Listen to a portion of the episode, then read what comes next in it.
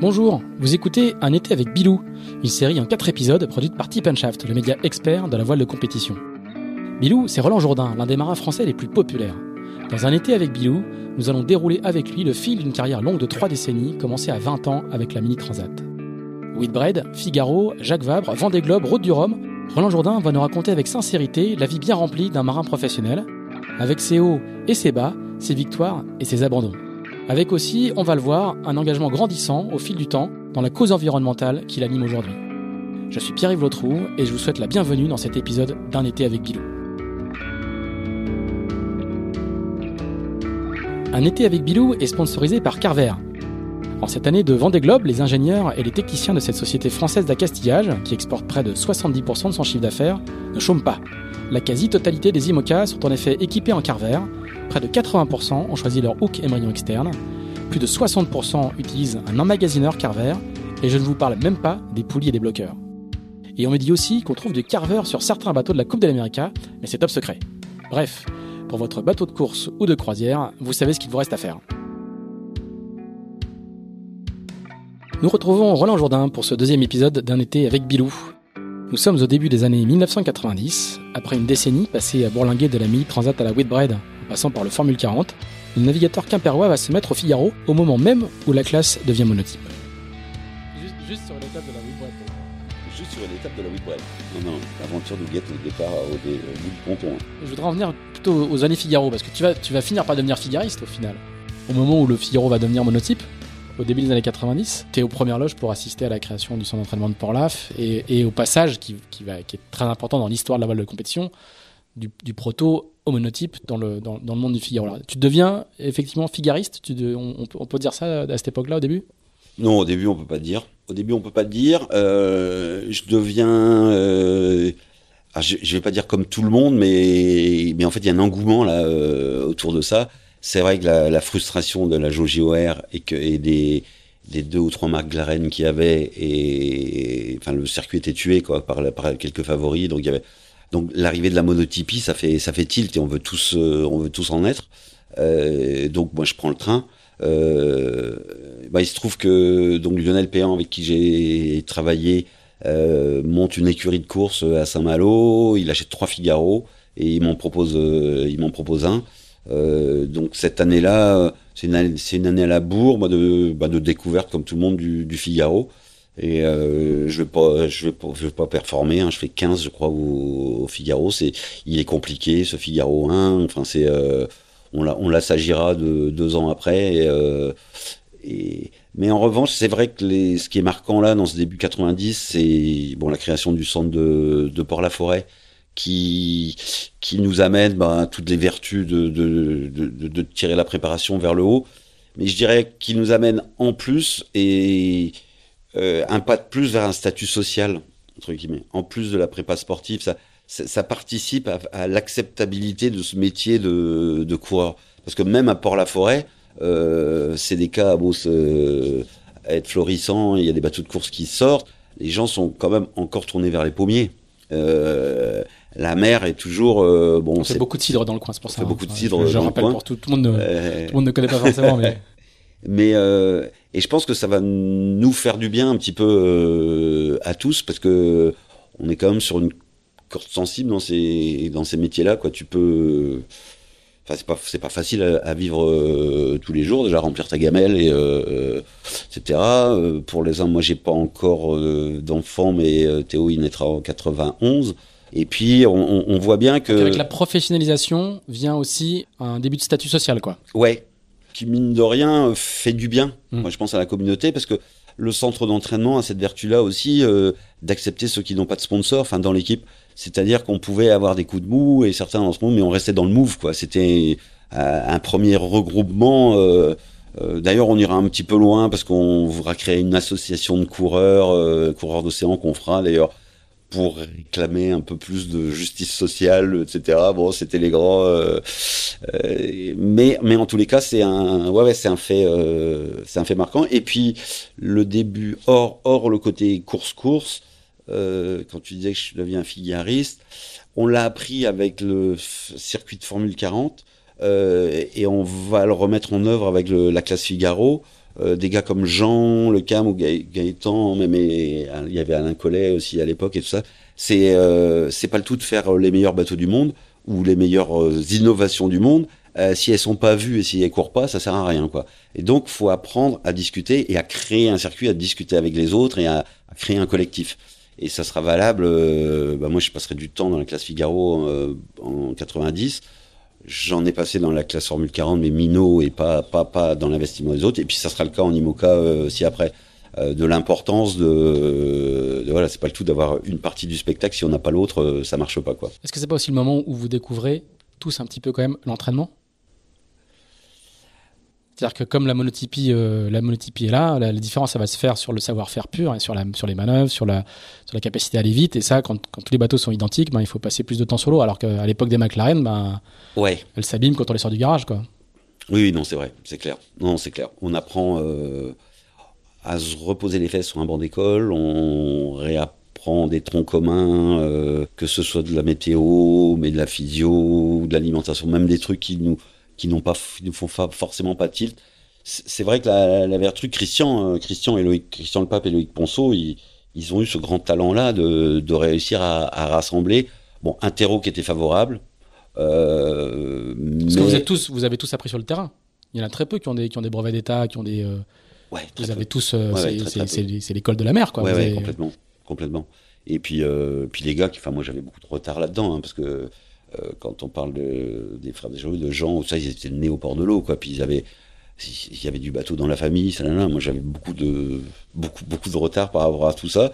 Et puis, ben, t'as quitté les bancs de l'école aussi de bonne heure, donc t'es plus forcément réceptif à du cours ou de la, et, et, par là va nous aider, enfin, moi, va m'aider à me reconcentrer sur des choses avec euh, plus ou moins de, de, réussite, mais en tous les cas, euh, euh, ça va nous ouvrir un peu les, les écoutilles sur alors, avec les, avec les bons et les mauvais effets que je vois a priori, parce qu'on veut aussi se calquer sur les sports professionnels qui, qui fonctionnent, sur, les, sur le, sport, euh, le sport business dans d'autres. Euh, alors, ça, ça peut. Euh, enfin, c'est des, voilà, des sujets de réflexion sur le long terme.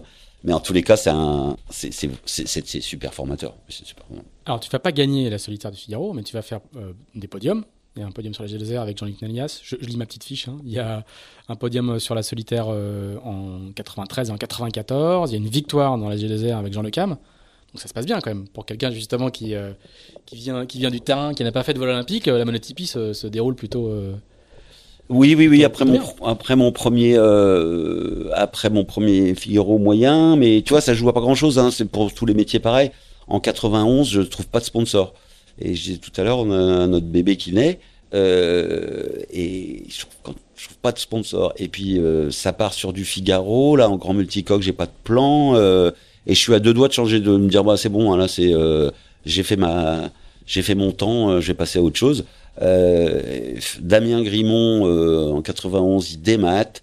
les bateaux partaient en Espagne je lui donne un coup de main, il arrive à Port-la-Forêt, je lui donne un coup de main à remater, et puis je descends avec lui euh, là-bas, et, je remonte à l'époque, euh, c'est Jacques Carès, le skipper de, de euh, et je remonte avec l'équipe de la Sille dans leur petit avion, parce qu'ils avaient un petit avion à l'époque, et on parle à G2R, et, Gilles Fallin, le, président de la CIL, faisait, pour lui, la, la G2R, c'était une, une, très grosse opération où il amenait des clients, et il avait un réflexe euh, plein de bon sens. Il j'ai un bateau, mais si mon bateau casse et que j'ai mes clients qui sont là-bas, ça va, vaut mieux que je mette deux bateaux. Et, et c'est comme ça. Tous les sponsors pouvaient raisonner comme ça. C'était très pragmatique. Et Gilles nous a mis un petit billet. On a, avec Jean-Luc, on a fait cette, euh, cette transat en, en 92. Et donc, ça, tu vois, ça a joué à pas grand chose.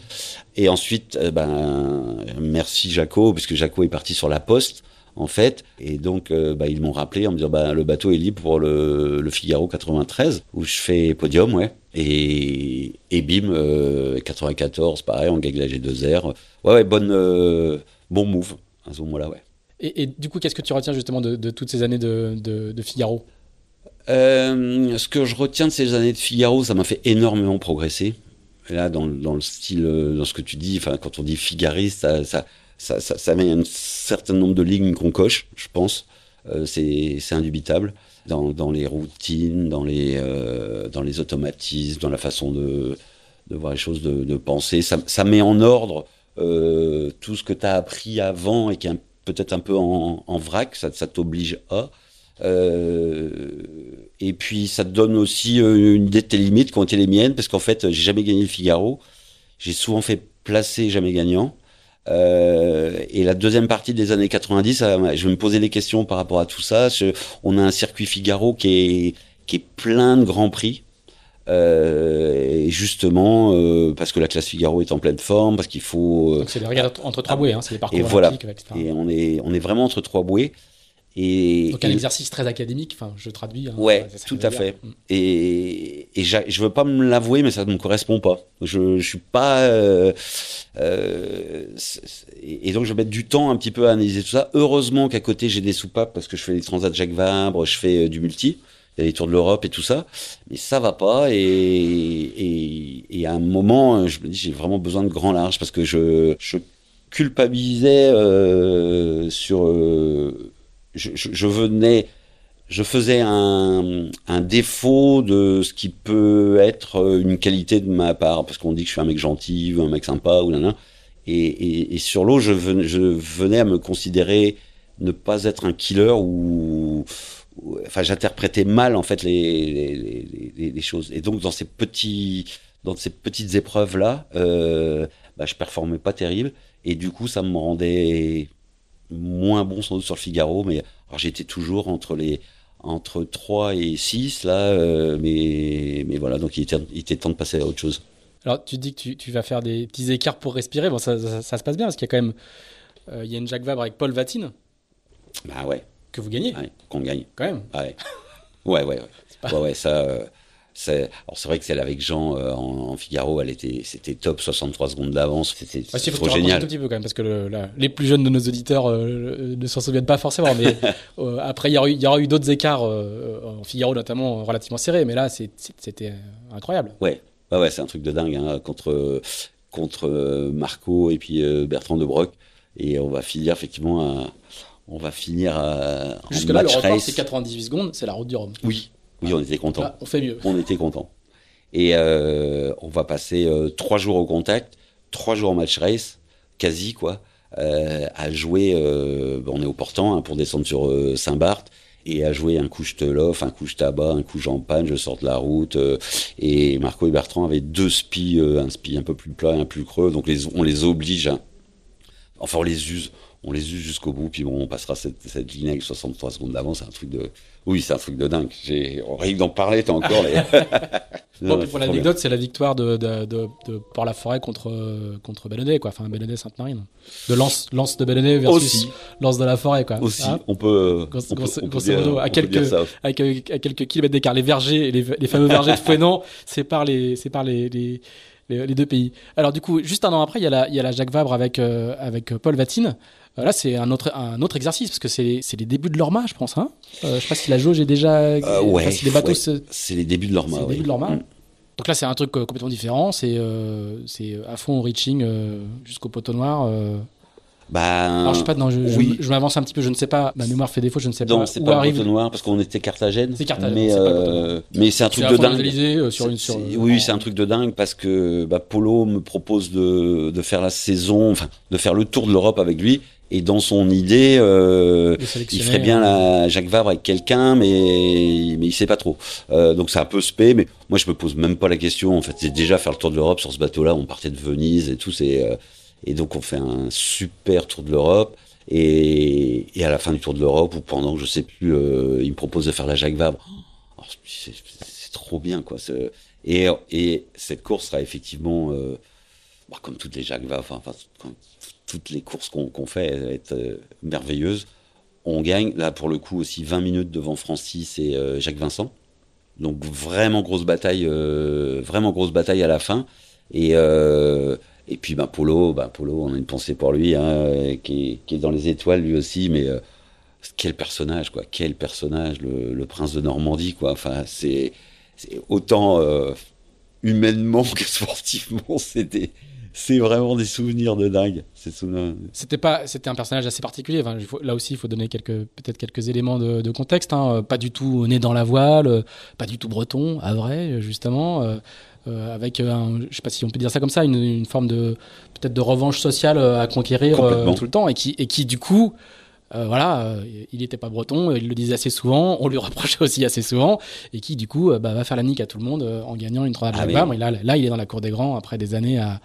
Ah oui, la revendication sociale des quartiers populaires et tout ça être le représentant de la région Haute-Normandie, pour Polo, déjà, c'était un, c'était un Graal.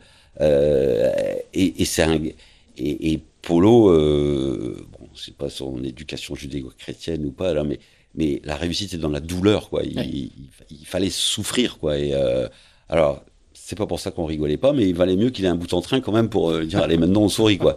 Mais euh, ce qui fait que euh, il fallait trouver des, il fallait trouver et plein de trucs, plein d'astuces. Alors, euh, comme Polo était amoureux de Claude François, et eh ben pour essayer un Hiker, on était à Alexandrie, à Alexandre, et hop, et ça détendait l'atmosphère. et c'était parsemé de, de choses comme ça. Et euh, c'est des, des, années avec des flashs. on arrive en, on arrive à Carthagène, donc le long de la Colombie, et puis entre Venise et, et Colombie, là, il y a, y a beaucoup d'une part de troncs d'arbres qui sont à l'eau parce qu'il y a des estuaires qui charrient de, les arbres. Et puis on arrive, alors c'est pas les Jangada, mais on arrive sur les petits bateaux, euh, les petites pirogues à voile. Là. Et euh, on a failli s'en percuter une le jour, enfin l'après-midi de l'arrivée, mais euh, ça, elle est passée sous le Genac à, à moins d'un mètre avec les. Et alors le lendemain sur le sur le port, les pêcheurs nous venaient nous voir parce que le fil n'était pas encore sorti en France, mais euh, mais il était sorti en, en Amérique, donc euh, le film de avec Kevin Costner là, de, ah, Waterworld. Waterworld. Et donc tous les pêcheurs là-bas, c'était pour lesquels on avait construit euh, un ou deux plans VPLP, je crois, des trimarans. Un sister ship de, de Pierre Ier, de, Pierre ouais, de groupe Pierre Ier. Et donc Waterworld, Waterworld, c'était le monde de Waterworld. Ce qui, moi, ce qui m'a donné, ce qui, c'est aussi des signes de, bah, de, de, choses que je fais plus aujourd'hui, mais de ce décalage de, de, de dans, dans, ce qu'on fait en course au large et dans ce, ce, ces destinations et, et ces accès à l'autre c'est pas possible. On, on, est passé près d'une pirogue du Moyen Âge là. On, a, on, a, on, on, est dans un monde tout est complètement euh, un monstre de carbone euh... irréaliste quoi dans ce qu'on dans ce qu'on pratique et et donc c'est des trucs que je mettais dans le fond de la poche de mon ciré mais les petites graines et qui, sont là et qui sont ressortis euh, plus tard ouais alors on va on va venir hein, ne, ne t'inquiète pas mais nous, nous sommes nous ne sommes qu'à la fin des années 90 il y a quand même euh, et, et, on a encore fait aucun Vendée Globe hein je, je, te, je te le rappelle mais écoute en tout cas euh, c'est passionnant les, les, les, tu, tu, vas continuer comme ça à faire du, du Figaro jusqu'à quasiment jusqu'à la fin des années 90. Hein. Il va y avoir encore euh, dans mes fiches, j'ai encore 5 ou 6 solitaires euh, jusqu'à la fin. Euh, il y a aussi une, encore une Jacques Vabre avec euh, Francis Joyon, aussi, toujours. Là, on voit que toutes tes années à faire du Formule 40 et du multicoque euh, ont aussi un peu marqué les gens du milieu parce que tu es, un, es un, un, marin recherché pour faire du, faire du multicoque. Tu fais du Figaro toute l'année. et tu, tu, fais, tu, tu fais tous les deux ans une, une petite Jacques Vabre en multicoque ouais. quand même. Jacques Vabre, et puis il y a les, hum, les Tours de l'Europe, hein, les Tours de l'Europe, il y a eu ben, avec Laurent, Bruno avec Fuji, avec Loïc, voilà. euh, en 93, avec Polo, avec Francis. Ouais, ouais, ça navigue, ça, ça arrête pas trop là. Ouais. Alors, comment se fait à la fin des années 90 Je n'ai pas, pas la date précise sur ma fiche. Comment, comment se fait le passage, euh, le passage à l'IMOCA? Bah, En fait, j'ai la, la chance, hein, j'ai la chance d'avoir un sponsor qui, qui m'écoute, euh, qui suit aussi les Jacques Vabre, et ce qui est intéressant, là, euh, la CIL n'est pas une multinationale, mais on, on, a un joli deal qui me fait naviguer en Figaro avec eux. Hein, ouais, c'est un groupe agroalimentaire qui fait beaucoup de produits, dont, dont des jus aussi, euh, effectivement. Et, euh, et, en fait, l'opération de communication, elle est, elle est chouette parce que je fais le Figaro sous les couleurs de la CIL. Euh, je suis employé CIL parce qu'il y a une structure CIL, comp CIL compétition. Et, et, puis, ben, le reste du temps, quand je fais des prestations entre guillemets sur les multicoques, ça sert aussi à la communication de la maison, puisque bah, c'est un peu le coureur maison qui fait ça. Donc on s'entend bien. Mais bon, euh, il, le voit aussi, euh, Gilles Falin et l'équipe, que bah, je, je, gagne pas le Figaro. Je, je monte pas sur la.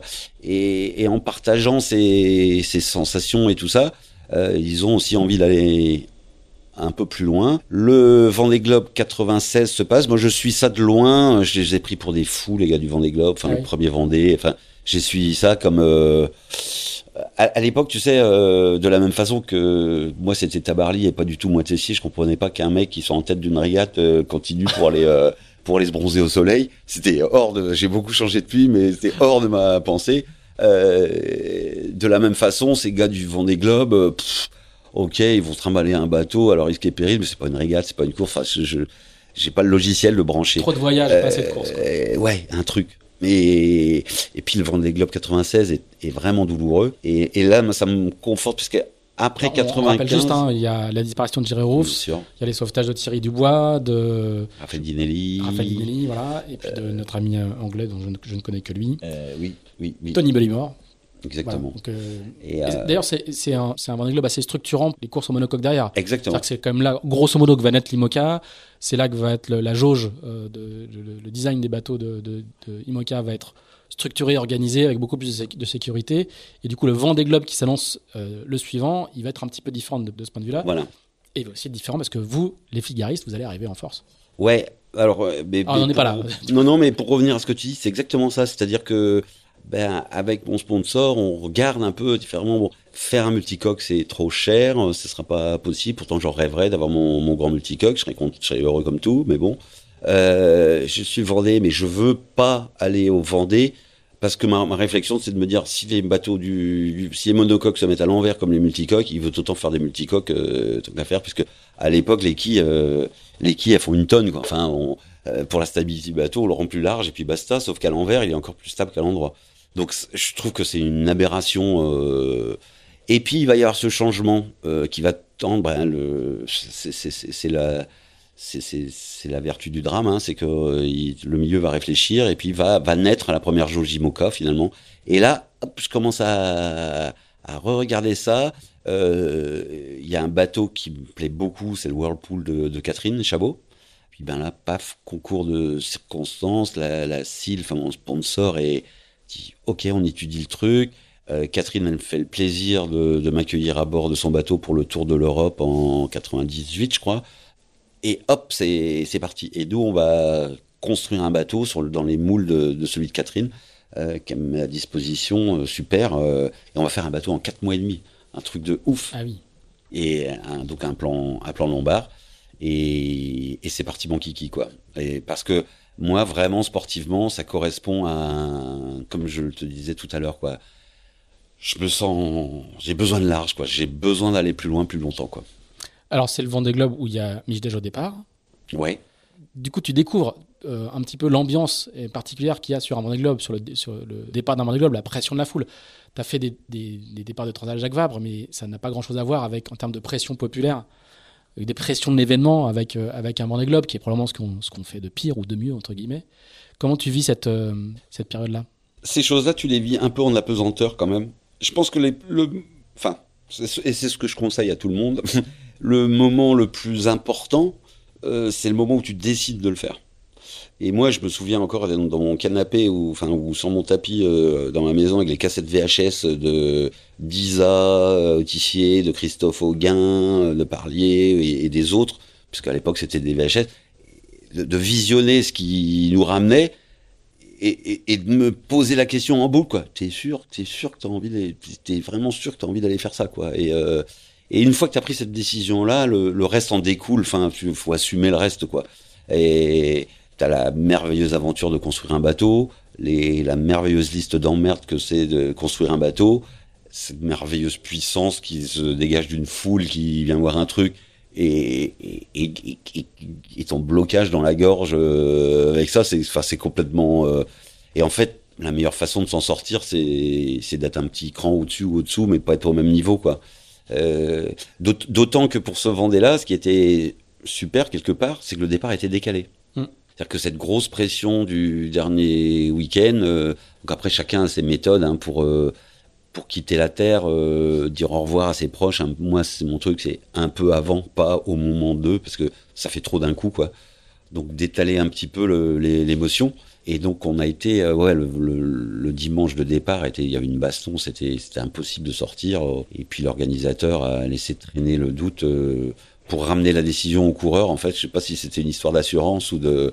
En tous les cas, il, se- il se déchargeait de la. Mais c'était impossible qu'on puisse sortir. On est parti le jeudi, donc en plus petit comité, ce qui n'a pas empêché quelque chose de douloureux, parce que à l'époque, on avait encore des parcours côtiers. ce qui aujourd'hui est complètement euh, terminé parce qu'il y, y a, trop de risques. Il y a trop de risques. Et la preuve, moi j'y ai laissé une dent sur ce parcours côtier parce que je me suis cassé une dent en évitant une, en mettant un coup de pilote, enfin en débranchant mon pilote pour euh, éviter une vedette de, euh, de visiteurs là. Et, euh, et, donc dès le premier soir, en fait ça plus un embêtement sur une drisse, euh, j'ai préféré rentrer donc j'ai fait un petit retour au stand euh, le premier soir. Ah je me souviens plus de ça. Ouais ouais ouais, ouais un, très joli petit retour au stand et, et 24 heures après j'étais troisième. Donc, euh, fait. en fait, j'ai eu un peu de chance parce que on, on partait dans du sud-ouest, le front était passé, et puis quand je suis reparti, j'avais vraiment le couteau entre les dents et je me suis replacé euh, dans le groupe histoire d'être bien tout de suite. Alors tout à l'heure, je disais que c'était aussi hein, le, le Vendée Globe où les figaristes arrivaient parce que euh, si je me souviens bien, très très vite, ceux qui ont fait les, le Vendée Globe précédent, comme Catherine Chabot par exemple, ils disent euh, on, on, va y aller ou Tiercelin, je crois, ils disent on va y aller un petit peu tranquille, il faut gérer, euh, il y a la descente pour sa pour sa marinée. Et vous, avec Mich, vous allez à fond quoi. La régate, elle commence euh, passer le Cap Finistère quoi, ou même avant. Ah ouais, on s'est pas posé la question. C'est même pas, oui, il y avait même pas, euh, il y avait même pas débat en fait. Euh, nos bateaux étaient, on l'estimait en tous les cas prêts, on pouvait euh, tirer dessus et oui, oui.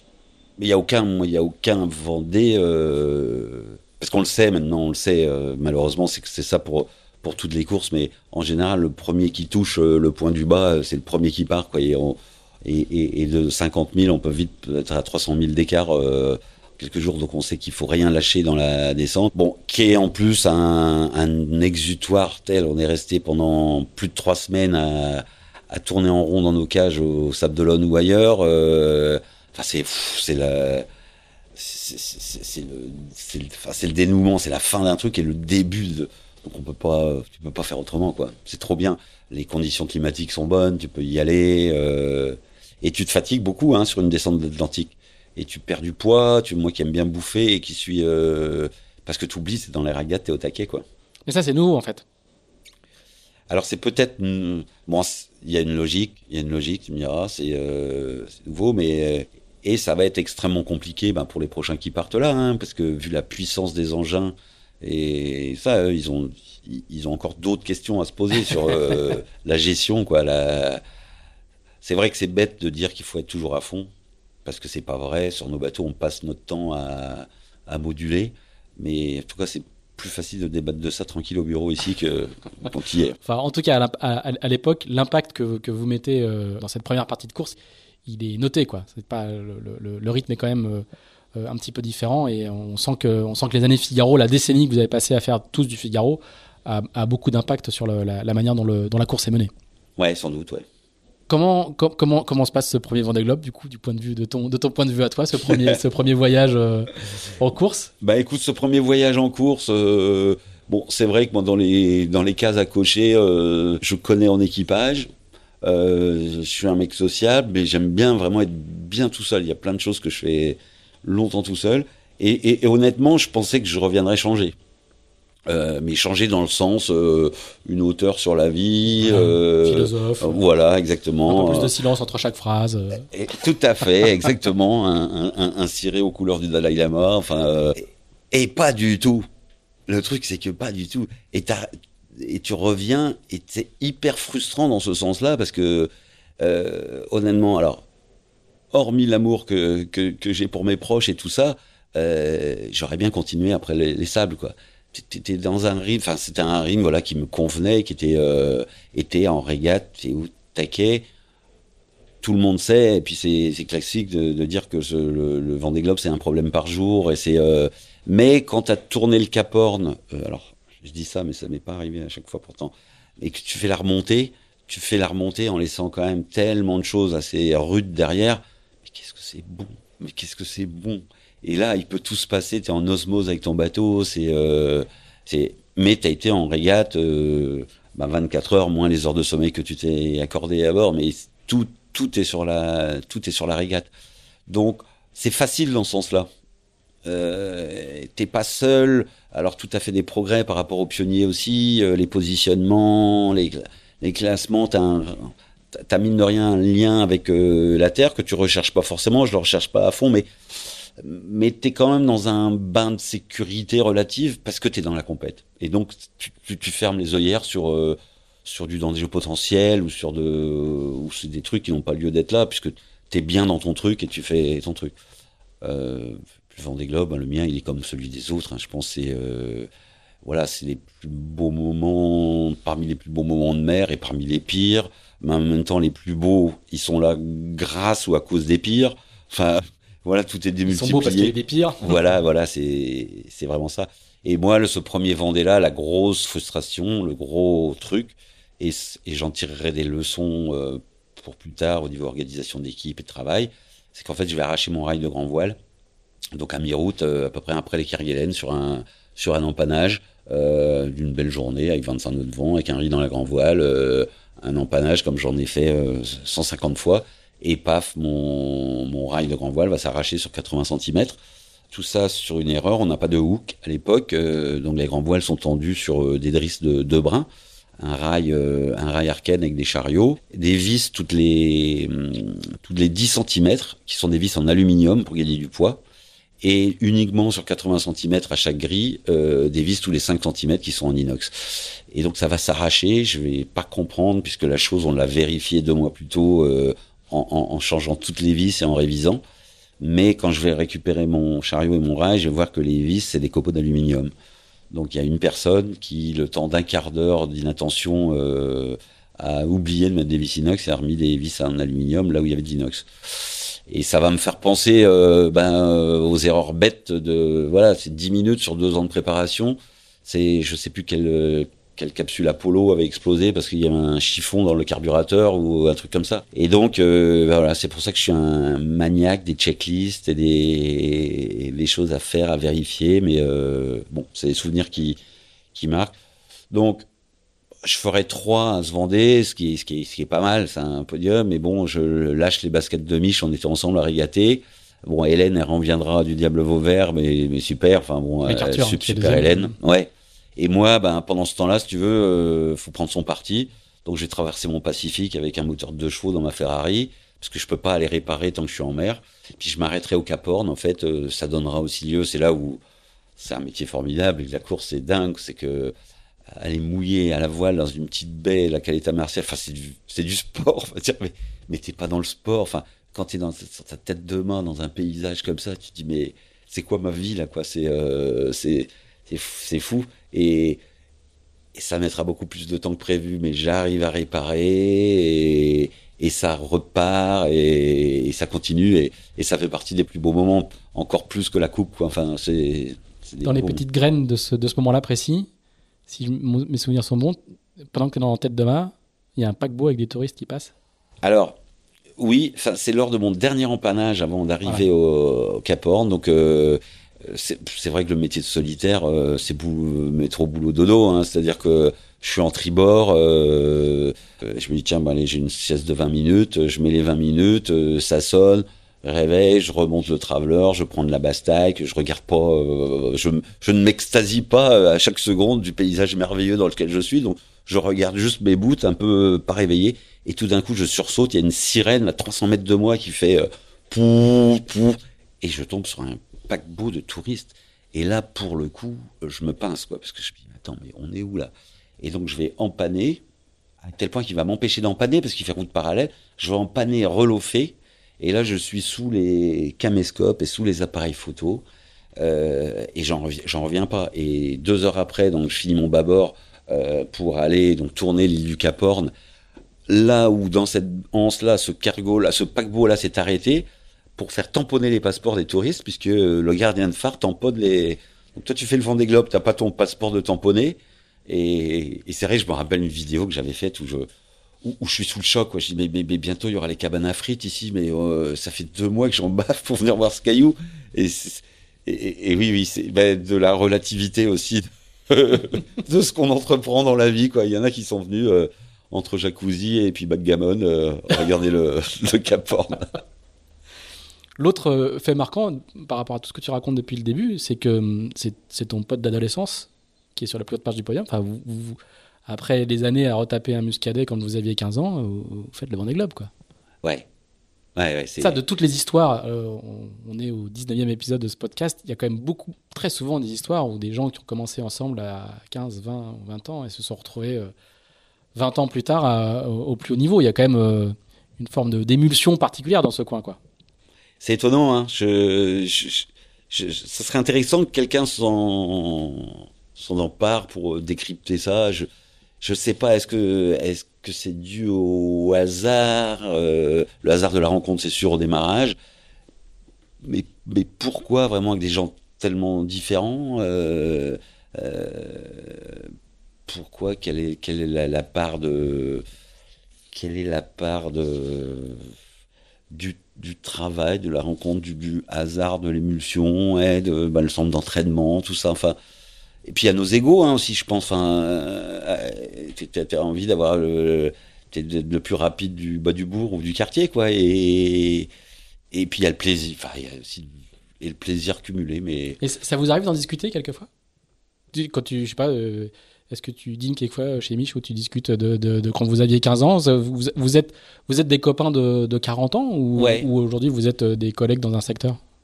Euh, On se voit pas personnel, mais on se voit pas souvent avec Mich. On se voit pas souvent avec Mich. Je pense que Mich, il fait partie des gens. si j'ai un gros problème, il sera le premier à appeler, et l'inverse est, est totalement vrai. Il n'y a pas besoin de faire des Bon, euh, Jean-Luc, Nélias, on se voit régulièrement, comme des copains, quelques autres aussi. Et il y a certains autres, on, sait que quoi, il y a des balises comme ça, euh, mais on a d'autres façons de fonctionner. On n'est pas, euh, on n'est pas tout à fait pareil, mais c'est vrai qu'on aura, fait ça. Mine de rien, ça, encore une fois, ça balise le terrain. Et puis, euh, si on s'est rapproché à l'adolescence, c'est qu'on avait des atomes quelque part, quoi. Voilà, on va laisser Roland Jourdain se remettre de ses aventures pour le retrouver la semaine prochaine. Merci d'avoir écouté cet épisode d'un été avec Bilou, produit par Shaft. Si vous l'avez apprécié, n'hésitez pas à le partager, n'hésitez pas non plus à nous dire ce que vous en pensez, en bien ou en mal. Merci également à nos amis spécialistes de la castillage de Carver, partenaire de cette série. On se retrouve la semaine prochaine pour un nouvel épisode d'un été avec Bilou.